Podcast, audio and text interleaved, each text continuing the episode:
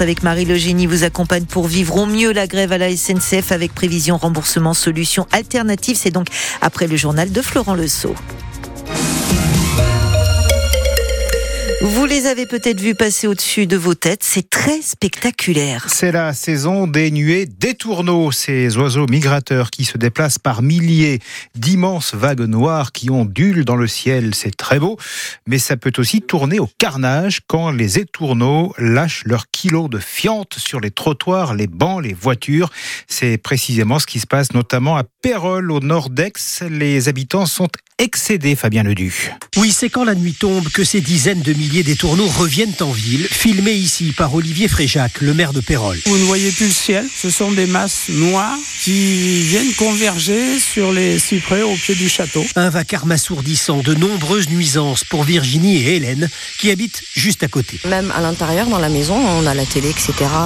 On les entend. Mais à côté de ça, regardez le sol, c'est miné. Les odeurs aussi, c'est horrible. Dès qu'il y a un peu d'humidité le soir, il y a tout qui rentre chez nous, euh, ça sent euh, la crotte. Voilà plus de deux mois que les habitants subissent ces nuages des tourneaux et leur déjection. Ah bah les voitures elles sont pourries. Tous les jours il faut les nettoyer. Tous les jours il y a de la merde sur la terrasse. Le linge, l'après-midi vous pouvez pas l'étendre hein, parce que le linge il est plein de merde. hein. La mairie a tenté plusieurs techniques, des fusées sifflantes, des bombes agricoles, des lasers verts et maintenant ce rapace. Une buse dressée par Jérémy de la société Provence Effarouchement. Le but, c'est qu'on les dérange au maximum pour qu'ils essayent de partir, de s'installer donc un peu à l'écart de la ville, là où ça dérange plus. D'après la mairie, la colonie diminue de jour en jour, mais les habitants, eux, redoutent de devoir cohabiter pour longtemps avec ces nouveaux envahisseurs. Tant qu'il fera beau, ils resteront là. Ils sont bien là, ils payent pas de loyer. Voilà, désolé si vous êtes à table. Un reportage France Bleu Provence signé Fabien Ledu à Pérol. Macabre découverte dans le 16e arrondissement de Marseille, Florent. Selon nos confrères de la Provence, un promeneur a trouvé un corps calciné en bord de route hier après-midi, chemin de la Nerte. La victime de sexe masculin n'est pas encore formellement identifiée. Le corps ne présente pas de blessure par arme, mais les policiers ont découvert des liens au niveau de la main gauche et de la cheville droite, donc selon la Provence. Histoire hallucinante, c'est l'histoire d'un petit Marseillais qui voulait euh, épater ses camarades de son centre de loisirs. Un garçon de 9 ans qui a apporté hier un revolver dans son sac à dos.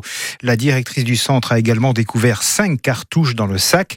Ce Lucky Luke en culotte courte a reconnu que c'est en fouillant dans les affaires de son grand-père qu'il avait trouvé ce revolver, arme neutralisée heureusement, euh, qu'il voulait exhiber fièrement bien sûr. La police ouvre une enquête et a perquisitionné le domicile de ses parents qui seront convoqués ultérieurement.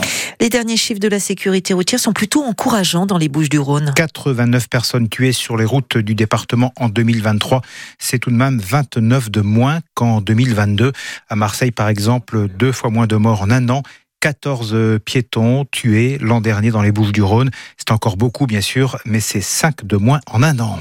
France Bleu Provence, il est 12h04. Pas étonnant que l'essence et le gasoil restent aussi chers. C'est notamment parce que les marges des distributeurs de carburant ou des sociétés de raffinage repartent à la hausse depuis l'automne dernier.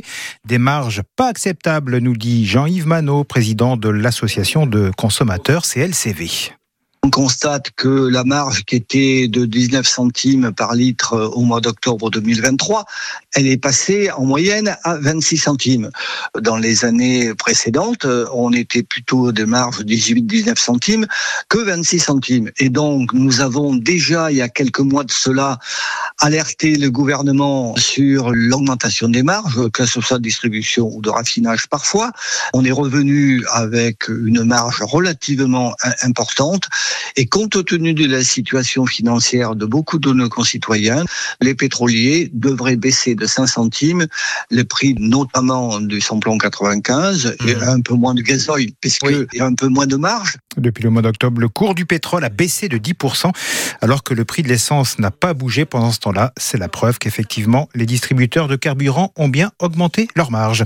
À une semaine de l'ouverture du salon de l'agriculture à Paris, certains ne lâchent rien. Une grande mobilisation régionale est annoncée pour lundi à Marseille.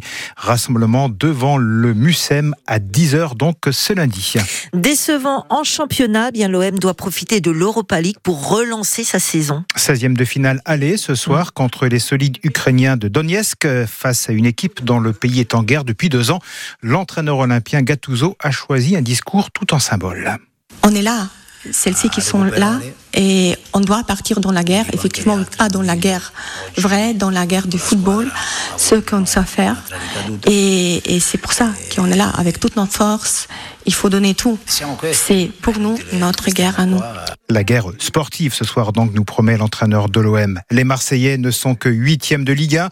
Ce match européen tombe donc à point nommé pour relever la tête Bruno Blanzard il y a une vraie volonté forcément de coller à l'ADN de l'OM sur la scène européenne, de faire un peu vibrer ses supporters cette saison. Mais entre l'envie de cette équipe et ses capacités, ses possibilités, il y a beaucoup d'interrogations. On saura en fait très vite et dès ce soir si l'OM amoindri et qui n'a pas la pêche actuellement est capable d'atteindre le niveau exigé pour exister en Ligue Europe. Car le Shakhtar Donetsk n'est pas une petite équipe. Ce club ukrainien champion en titre et qui sort d'une belle campagne en Ligue des Champions est le phare de ce pays en guerre. Et ses joueurs que jamais, sont des hommes en mission.